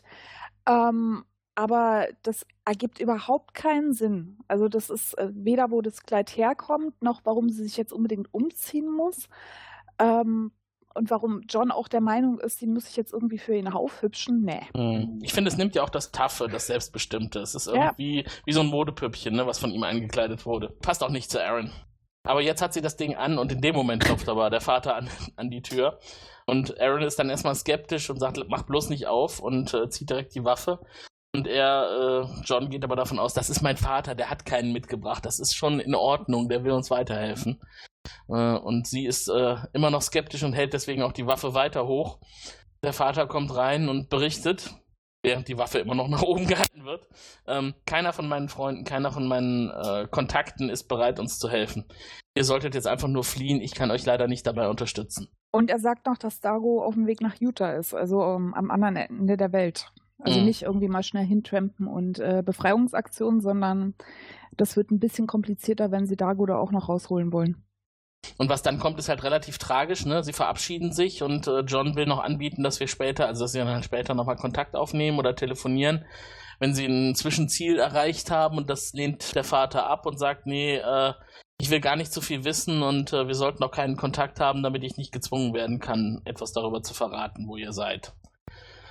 Und das Was ja auch ergibt Sinn, Sinn genau, aber das klingt dann irgendwie in dem Moment wie so ein Abschied für immer, ne? wenn die beiden dann gehen. Und äh, Aaron, die als letzte dann noch das Haus verlässt und sich nochmal zum Vater rumdreht, verabschiedet sich dann. Bei mir klingt es bedeutungsschwanger und bei euch klingt es wahrscheinlich einfach nur nach Dämonenspeak. Äh, aber bei mir klang es rund und weich und sie sagt irgendwas und der Vater bedankt sich und spricht sie nochmal mit ihrem vollen Namen an. Vielen Dank, Aaron Soon. Ja, also zumindest im Original war, hatte ich keine Ahnung, was er jetzt gesagt haben könnte. Mhm. Das Also auch von der Stimmung her nicht, keine Ahnung. Also da habe ich Keine Ahnung. Also ich vermute, dass das irgendwas in die Richtung sein kann, weil sie dann ja auch die Waffe senkt und dann halt irgendwie beruhigt mit äh, John weggeht, dass sie ihm jetzt irgendwie auch vertraut. Soweit. Ja, aber, das Aber- ist, eigentlich war ja in dem Moment eher wichtig, dass er sie verstanden hat, ne? Und dass er weiß, wer sie ist. Das war, das war eigentlich gar nicht so wichtig, was sie gesagt hat, sondern dass er sie verstanden hat, ohne Übersetzermikroben und scheinbar auch dann so weit verstanden hat, dass er wusste, dass sie irgendwas Nettes gesagt hat und er sie dann mit vollem Namen anspricht. Und ab dem Moment ist eigentlich Aaron Soon klar, dass hier was nicht stimmt, ne? Weil das kann er alles gar nicht wissen. Ja, rückblickend ergibt die Szene auch nicht wirklich Sinn, weil John schon aus dem Haus ist. Mhm. Also äh, da äh, unterhält sich der, der, ähm, der Typ, der nicht John's Dad ist, mit äh, Aaron und also das, das ergibt ja keinen Sinn. Das Mhm. ist, äh, Nee, wirklich keine Ahnung, nicht. ich komme mit der Szene nichts anfangen. Um Aaron geht's ja auch eigentlich gar nicht Nee, in nee, dieser es geht Episode. ja um John. Ja, so und jetzt kommt diese, diese nette Déjà-vu-Szene. Ähm, sie sind draußen unterwegs, wieder am Pier. Und John kommt alles so seltsam bekannt vor. Aaron denkt, jeder schaut sie an. Und er sagt ihr nur, das ist nur, weil du so toll aussiehst, so perfekt aussiehst. Ne? Wieder schön so ein bisschen auf das Optische zurechtgestutzt. Aber das, was er schon aus der Einrichtung kennt, alle Zeitschriften, auch bei den aktuellen Zeitschriftenständen, sind sieben Monate alt. Und das ist jetzt natürlich, äh, ab dem Moment, glaube ich, dreht er völlig durch und ihm wird klar, also hier stimmt irgendwas überhaupt nicht und alles ist hier irgendwie unecht. Ich war hier, ich war hier schon mal, ich kenne alles, ich kenne jeden, alle Menschen, die hier um mich herum sind, habe ich schon mal irgendwie gekannt. Das da drüben ist meine alte Lehrerin, das ist der Typ, wo ich immer mit dem Fahrrad als kleiner Junge am Haus vorbeigefahren bin. Äh, das war der Hausmeister von meiner Wohnung von vor zehn Jahren oder keine Ahnung, ne? Und ähm, bringt halt laufend so Beispiele und dreht dabei völlig durch. Ähm, lässt Aaron ja dann auch stehen, ne? Und läuft irgendwie weg und kommt in einer Kneipe an. Und die Kneipe ist halt voller Menschen und er hat dann da seinen großen Auftritt und hält eine kleine Ansprache. Alle werden ruhig und er erklärt, was so in seinem Kopf vorgeht. Ne? Lässt also den Zuschauer jetzt auch daran teilhaben, wie für ihn jetzt langsam, wie er versucht, die Dinge einzuordnen und zu verstehen, was da um ihn herum passiert und was jetzt sein könnte. Ja, äh, und es wirkt halt dann auch, äh, also spätestens ab da wirkt halt auch die ganze Szenerie völlig künstlich, weil Ja. die Leute stehen einfach nur be betröppelt da, diese Pod-People, reagieren überhaupt nicht auf ihn, sondern lassen ihn reden. Also ehrlich, wenn in so eine Bar so ein Verrückter reinkommt, sagt Ja. doch dann irgendjemand, ey, halt's Maul oder raus mit dir oder so. Aber nee, die stehen einfach nur an, gucken ihn an mit großen Augen und machen nichts. Na, er hatte noch eine Waffe Ja, in ja, der Hand. aber Also- trotzdem. Also das wirkte dann nicht mehr. Das, Also man spätestens hier hat man, also allerspätestens hier hat man gemerkt, das ist nicht real, das ist offensichtlich eine äh, einfach nur zusammengeschusterte Welt. Und die Leute passten auch nicht zusammen, ne? Also alle, die da in der Kneipe Ja. waren, waren ja auch aus seiner Erinnerung da irgendwie eingebaut. Irgendwie seine, seine Lehrerin und dann irgendwie so ein, so ein schwarzer Tänzer und keine Ahnung, die auch gar nicht, gar nicht zueinander passten. Und dieser Billardtisch, wo irgendwie ein Typ daneben stand, der aussah, als käme er gerade aus dem Büro. Also nicht so wirklich äh, hinhauend. Und er scheint nicht viele Frauen zu kennen. Nee, das stimmt. Aber was ich wirklich ganz nett finde, ist dann, wie er quasi für sich entdeckt, dass es tatsächlich alles gekünstelt ist. Denn er zeigt, also ich war hier schon überall und ich war auch schon hier drin, stößt die Tür zur Herrentoilette auf und dann sieht man die Typen da drin, ne, die ihn dann. Okay, dazu kurzer Funfact: Die Leute, die da in der Herrentoilette sind, sind der Darsteller von Cardago, Ach, aha. dann der Regisseur der Folge und dann noch ein äh, Production Designer, der auch mit am Set war. Ah, cool. Da muss ich mir doch glatt jetzt gleich nochmal in den Caps angucken, wie Caldago damals ohne Maske aussah. Sieht man da leider nicht. Hat jetzt auch schon, aber äh, fand ich ganz witzig, als ich das vorhin gelesen habe. Ja, aber das, das finde ich, äh, hat auf jeden Fall Selbstironie. Wie dann auch quasi die nächste Szene, er will die, die Kneipe, die Bar schon wieder verlassen und dann fällt ihm ein, ah, Hier gibt es aber einen Ort, an dem war ich definitiv noch nie. Und das klingt so herrlich unheil, also Ja. so, so äh, unheilsschwanger. Also dieses, Ja. oh, dieser, dieser geheime Raum, wo ich nie rein durfte, wo ich mich nie reingetraut habe. Ja. Und dann äh, der Schwenk auf das äh, Zeichen von der Damentoilette, also das war schon sehr schön. Ja. Er stößt die Tür auf, roter Energiewirbel. Okay. Quad Era Demonstrandum, das war's. Und äh, da musste ich auch schmunzeln, weil ähm, ich hatte das kürzlich im Büro zufällig, mein kleiner Side-Fact hier. Ähm, da ging es auch darum, dass auf der Herrentoilette irgendwie das Wasser ausgeschaltet war und wir im Kollegenkreis darüber sprachen, wie wir jetzt die Hände waschen. Und dann ging es, ja, ich bin auf die andere Herrentoilette drüben im anderen Kern gelaufen und habe mir da die Hände gewaschen. Ja, aber können wir nicht einfach nebenan in die Damentoilette gehen und uns da die Hände waschen? Nein, nein, auf keinen Fall. Und dann kam noch eine Kollegin dazu und dann haben wir die auch gefragt, sag mal, kann man eigentlich bei euch, ihr habt doch auch Waschbecken da vorne drin, oder? Nein, sowas haben wir nicht. ja, wir haben ein Waschbecken. Wie, ihr habt ein Waschbecken? Habt ihr keine zwei Waschbecken? Nein, wir haben nur ein Waschbecken und daneben ist so ein Tisch. das, war, das war quasi wie jetzt in dieser Szene, ne? Völlig ungewohntes Land. Ich arbeite seit fast 20 Jahren da in diesem Büro. Ich war noch nie in der Damentoilette. Und dann erzählt sie mir, dass die da drin nur ein Waschbecken haben und wir haben in unserem, Wasch, in unserem Bad zwei Waschbecken, ne? Links und Skandal. rechts. Ja, das heißt, da kann man Faszinierende ja, ich Geschichte. will das ja jetzt nur, weil, weil es halt tatsächlich passt, ne? weil es in der Realität auch Ja. so sein kann, ne? dass man ständig mit an, irgend, an irgendeinem Ort ist und dann trotzdem eine Komponente noch nie gesehen hat. Die Damentoilette, der unbekannte Ort. Sag mal, Juliane, kannst du dir eine Herrentoilette vorstellen? Was? Kannst du dir eine Herrentoilette vorstellen? Ich war schon in Herrentoiletten. Du warst schon in der. Oh, das ist jetzt aber sehr desillusionierend. Das heißt, du kannst nie so ein, so ein Erlebnis haben wie John an der Stelle. Ja, ich war für bei uns noch nicht im Serverraum auf Arbeit. Also Ah, es gibt schon Orte, wo, wo äh, ich nicht unbedingt rein muss. Okay. Also falls du mal irgendwann da reingehst und dahinter verbirgt sich ein roter Wirbel, dann weißt du Bescheid. So, Oh Gott, jetzt muss ich ständig alle Räume absuchen und kann dann im Zweifelsfall äh, nicht mehr nachprüfen, ob meine Realität wahr ist. ja. Also vielleicht doch noch lieber so ein paar Geheimnisse übrig lassen. Kann nicht schaden. Okay, John ist wieder unterwegs. Mit seiner neuen Gewissheit äh, ist er jetzt so richtig auf Krawall gebürstet, läuft los, trifft draußen auf Wilson. Von dem lässt er sich nicht aufhalten, obwohl er ihn mit der Waffe droht, so nach dem Motto, ich weiß, dass du mich nicht erschießen wirst. Drückt ihm seine eigene Waffe in die Hand, stapft weiter. Niemand schießt auf ihn natürlich und dann in der Lagerhalle, da sitzt auch schon sein Vater und wartet auf ihn. So quasi, ja, ich bin jetzt hier und jetzt kann ich deine Fragen beantworten. Und das tut er dann auch, ne? Und jetzt kommt die große Wendung in der heutigen Episode, mit der man wahrscheinlich nie gerechnet hat. Es geht tatsächlich um Aliens, aber nicht um die, die wir schon kennen, sondern um ganz neue.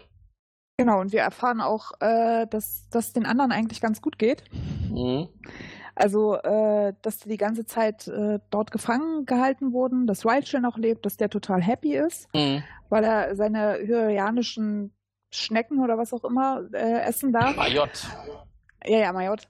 Ähm, und äh, dass es vorwiegend um die Erde ging, dass äh, die Aliens nämlich rauskriegen wollten, wie die Menschen dort so ticken, ähm, weil sie ähm, offensichtlich nur noch eine Möglichkeit haben, irgendwo hinzu äh, switchen oder hinzureisen und halt sicher gehen wollen, ähm, dass sie auf der Erde gut empfangen worden sind, weil ihnen auch irgendwie versprochen wurden äh, oder es gab, gibt so eine äh, Weissagung, dass es einen Planeten gibt, der sie willkommen heißen wird und sie wollten halt wissen, ob das die Erde ist. Und, äh, Und- als, als er loslegt mit seiner Erklärung, ist noch eine Szene, in der ich dachte, das ist Ah, ein ja. bisschen krass, oder? Ne, als John ihn dann so quasi an der Brust packt und ihn schütteln möchte, reißt er eben quasi die komplette Brust ab.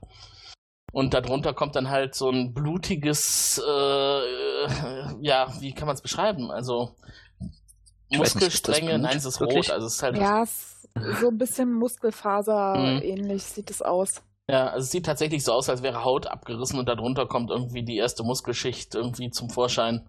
Nicht so ganz angenehm, aber in der nächsten Szene, wenn sie die Perspektive wechseln, ist das auch irgendwie schon wieder zugewachsen. Und außerdem kommt ja noch die ganze Erklärung und dann wird das alles schon nicht mehr so gruselig. Äh, denn es handelt sich jetzt nicht um böse Aliens. Sondern die wollen ja einfach nur rausfinden, was ist los. Was mich da ein bisschen verwirrt hat, die sagen irgendwie, sie können nur wenige Planeten bewohnen. So, und deshalb suchen sie jetzt schon so lange. Aber die Erde gehört scheinbar Mhm. dazu. So, aber wir haben jetzt ja schon super viele erdähnliche Planeten gesehen. Also auf den Crichton zumindest. Ja, aber konnte. da sind dann mal die Wälder blau, ne, zum Beispiel, und die wollen halt eher grüne Wälder.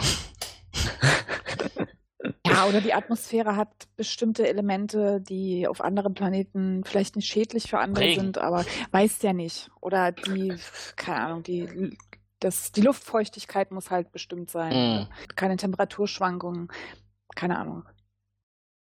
Und wir lernen auch, dass so ein Wurmloch scheinbar wirklich sehr viel Energie braucht, denn sie sagen, sie können das zwar theoretisch, aber nur noch einmal, weil sie sonst nicht genug Energie haben.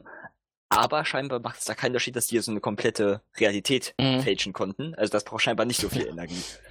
Also zumindest nicht so viel wie ein Wurmloch. Also das irgendwie setzt da mal einen Maßstab an. Sie äh, führen halt immer wieder diese Spielchen durch. Äh, aber was wenigstens John ausgezeichnet hat an der Stelle, von allen, mit denen sie das bisher gemacht haben, war, war er schon einer der cleversten. Also bei ihm war es noch ganz angenehm und wenn jetzt die Welt nur aus Johns bestehen würde, nur aus John Crichtons, dann wäre das alles auch keine Frage, dann wäre das ja super geeignet, diese Welt. Aber das ist halt leider nicht so, ne? Das erste, was dann wahrscheinlich passieren würde, wenn sie auf der Erde landen würden, wäre halt keine Koexistenz und keine Symbiose mit der Menschheit, sondern sofort Mord und Totschlag. Das fand ich aber auch äh, interessant, dass John dann im ersten Schritt erstmal gefragt hat, ja, wollt ihr die Erde dann einnehmen? Und äh, also er geht dann ja schon irgendwie davon aus, dass sie einen bösen Willen haben. Klar, er ist gerade durch eine ganze Menge, äh, musste durch eine ganze Menge durch, aber er scheint ja auch diese, äh, diesen Grundgedanken zu haben, ah, Aliens, wenn die kommen und irgendwie landen, dann heißt es wahrscheinlich, dass sie uns hier verdrängen wollen, töten wollen ähm, und den Planet für sich haben wollen. Mhm. Also so ganz äh, weiße, er fragt halt erst ja, nach. Ja, aber so eine ganz weiße, weiße Weste hat John, also von ihrer Warte aus hat er dann doch auch nicht. Ja, aber vielleicht trotzdem so mit das Beste, was sie bisher gefunden ja. haben. So eine gewisse Skepsis ist ja auf jeden Fall nachvollziehbar. Was ich noch recht schön fand, äh, dass John dann gefragt hat, ja, kann ich dann jetzt wenigstens sehen, wie ihr wirklich aussieht oder wie du wirklich aussiehst?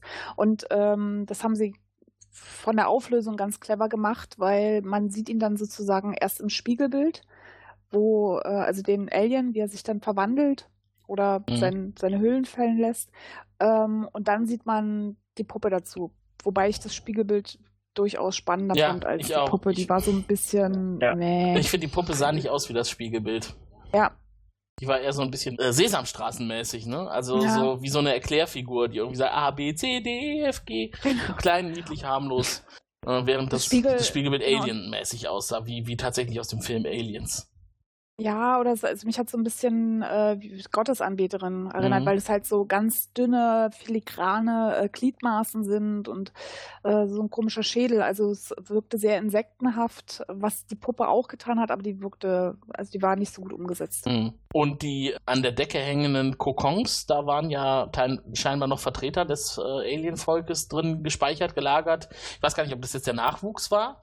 Auf jeden Fall, die Augen waren auch anders als die des Aliens, mit dem er gesprochen hat. Ne? Die Augen von mhm. den, ja. von den äh, Figuren, die halt oben an der Decke hingen, die waren sehr außerirdisch, fand ich. Also die wirkten sehr äh, fremd, glitzerten ja auch eher in so einem bläulichen Schein.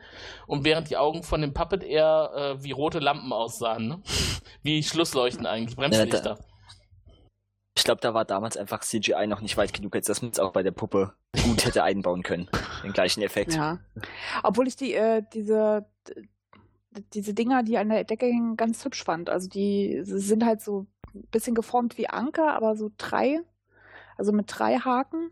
Und es gibt auch Samen, die so aussahen. Das fand ich, äh, oder so ähnlich aussehen. Also hat sowas von äh, Pot People. Mhm dass sie da irgendwie drin hängen und äh, darauf warten, auszuschlüpfen. Ja. John, der dann ganz, also in der letzten Szene äh, durch diese Tür geht und äh, im Hintergrund sieht man dann irgendwie Wolkenhimmel oder Meer, Meer oder was ja. auch immer. Aber das ist, also will er irgendwie nicht die anderen mitnehmen oder also. Aber er hat ja vorher noch den komisch. Ring seines Vaters zurückbekommen, ne? Den, hatte er ja. dem Alien-Vater vorher gegeben und der hat ihm den wieder zurückgegeben. Ich erwähne das deswegen nochmal, weil ja quasi die ganze Folge so auf diese Vater-Sohn-Beziehung ausgerichtet mhm. war und dieser Ring für John ja was Besonderes ist. Immer wenn er irgendwas Besonderes tut oder so, dann hat er halt diesen Talisman seines Vaters dabei. Und den hat er ihm zurückgegeben, als er vermeintlich auf der Erde zurück war. Und den hat er jetzt von dem Alien-Vater wieder ausgehändigt bekommen.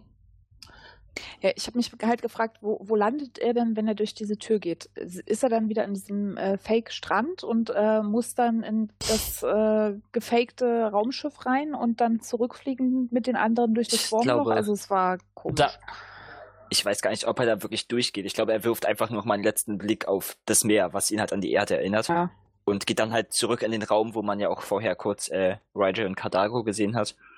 Und dass sie dann zusammen zurückfliegen. Aber wir wissen es Doch, nicht. wir wissen es ein bisschen, weil das Alien antwortet ja auf seine Frage, und wo bin ich denn jetzt?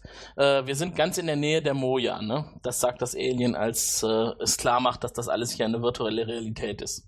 Also ich nehme mal an, der wird wahrscheinlich tatsächlich in seinen Shuttle steigen und nur mal kurz zur Moja rüberfliegen müssen. Und wahrscheinlich die restliche Crew, die ja auch in Persona da war, mit dem Moja-Shuttle. Aber es ist ein bisschen unbefriedigend, das Ende. Und es wird jetzt wahrscheinlich nicht eurer Spannung zuträglich sein. Äh, diese Folge erleben wir noch zwei weitere Male in der ganzen Serie. Aber jeweils unterschiedlich. Also äh, seid dann nicht allzu überrascht, wenn ihr das Gefühl habt, oh, das kenne ich doch, das kommt nochmal. Und es war die Lieblingsfolge von Ben Browder alias äh, John Crichton in Staffel 1.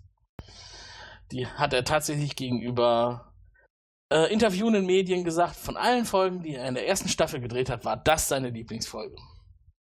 Ich kann es sogar nachvollziehen, weil bis auf das Ende mochte ich die auch. Mhm. Also ähm, das Ende hat es so ein bisschen versaut. Ähm, aber ich mochte diese total deprimierende Grundstimmung und äh, also, dass es halt so äh, fatalistisch alles ist und äh, das hat mir gefallen, trotz der ganzen komischen äh, Drehbuchfehler, also mit dem Kleid und äh, Dann wie sie von würde ich doch sagen, machen wir das jetzt, machen wir jetzt nahtlos den Übergang. Er wird noch eine wichtige Rolle spielen, wenn die Moja-Besatzung auf ihn trifft. Heute ist er nur unser Bewertungsmaßstab. Wir vergeben ein bis fünf HWs pro Folge. Also, lieber Frell Podcast, wie hat die heutige Episode denn nun abgeschnitten? Dann machen wir nahtlos weiter, Julian. Also, die Hälfte ist ja schon durch. Also we- wenn man sagt, eins ist ganz grauenvoll und fünf ist ja super und kann nicht besser sein. Also ursprünglich dachte ich, das wäre eine- würde sogar an die vier ranreichen, weil mir die Folge wirklich, wirklich gefallen hat, bis dann das Ende kam. Dann war es so ein bisschen, nee, und dann sind mir halt dann auch im Nachhinein wirklich diese Drehbuchfehler ähm, oder Schlampereien so ein bisschen aufgestoßen. Ursprünglich hätte ich eine 4 gegeben, jetzt wahrscheinlich eher so eine 2,5. Mhm. Das hat es dann doch runtergezogen. Okay. Das hat auf jeden Fall dann noch Luft nach oben bei weiteren Folgen. Ja. Wie sieht's bei dir aus, Sven? Ähm, ja, wie immer werde ich ein bisschen besser. Ich glaube, die Folge kann auch mit so einem Ende funktionieren, wenn man es nicht ganz so schnell zum Schluss abgehandelt hätte, sondern dem ein bisschen mehr Zeit gegeben hätte noch. So, also dass man schon so ein bisschen mehr eingestreut hätte, das was komisch ist. Also irgendwie kam das halt sehr plötzlich, Mhm. finde ich. Also wenn man dem ein bisschen mehr Zeit gegeben hätte, finde ich, hätte das funktionieren können. Ansonsten muss ich dir zustimmen, dass da äh, stimmungsmäßig sehr viel passte, äh, auch wenn es ein paar Drehbuchfehler gab. Aber im Großen und Ganzen hatte ich trotzdem sehr viel Spaß und auch ja diese Prämisse, äh, also hatte ich beide Prämissen, sowohl wenn man noch am Anfang denkt, dass er halt auf die Erde zurückkommt und er dann wie ein Außerirdischer behandelt wird, als auch das äh, zum Schluss mit den Aliens, die nach einer äh, neuen Heimat suchen seit scheinbar Generationen und dafür halt andere Lebensformen äh, testen, äh, ähm, wie sie denken, dass ihre jeweilige Rasse reagieren würde. Also einfach, um kein zu großes Risiko einzugehen, gefällt mir eigentlich. So, deshalb würde ich, glaube ich, hier drei Harveys vergeben. Ah, okay. Ähm, dann machen wir eine kleine Treppe heute bei unseren Bewertungen. Ich gebe mal dreieinhalb Harveys, weil einfach einige sehr schöne Szenen dabei waren, die mir auch jetzt im Gedächtnis geblieben sind. Am Anfang die Abschiedsszene auf der Moja fand ich sehr gut inszeniert, also die einzelnen Personen und ihre Beziehung zu John Crichton. Äh, bis auf Pilot, aber der hat halt keine, wie gesagt, ne, der hat es halt nicht geschafft, äh, zur Verabredung zu kommen.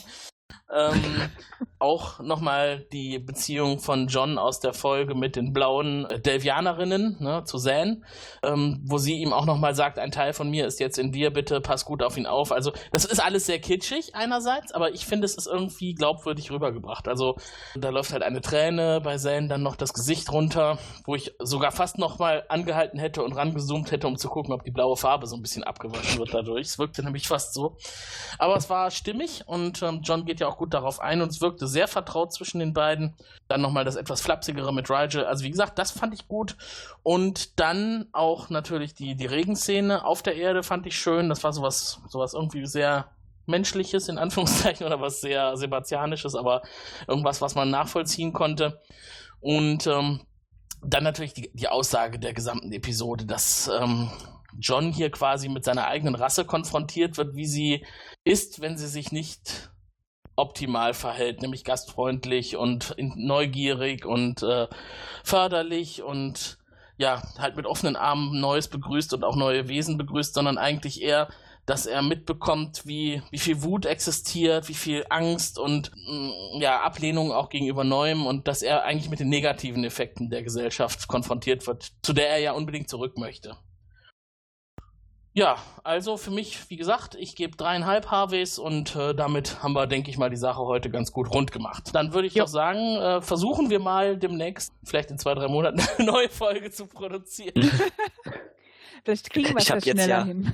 Semesterferien, weil ich habe jetzt in Zukunft ja, ein bisschen wunderbar. mehr also, Zeit. Es ist halt Und einfach daher. der Podcast, liebe, liebe Abonnenten, liebe Hörer, ähm, der ein bisschen mehr Zeit zwischendrin braucht. Aber wir bleiben euch erhalten und wir werden diese verdammte Serie bis zum Ende durchsprechen. Egal ja. wie lange es dauert. Und äh, nur über meine Leiche werden wir das vorher abbrechen. Nein. Wir haben es ja nicht eilig. Äh, und irgendwann ist ja dann auch Babylon 5 durchgesprochen beim Grauen Rat und dann habe ich da auch wieder Zeit und dann kann ich mich ausgiebig um Freie kümmern. Und Farscape. In diesem Sinne, ich wünsche euch allen noch ein paar schöne Hochsommertage in den nächsten Tagen. Kommt irgendwie oh gut durch, ne? Hier den Leuten im Rheinland mein herzliches Beileid mit 40 Grad Ende der Woche. Hier in Berlin soll auch nicht oh. viel anders werden, glaube ich. Ja. Aber in diesem Sinne, bleibt heiß und beim nächsten Mal wieder mit dabei. Macht's gut. Tschüss. Tschüss. Tschüss.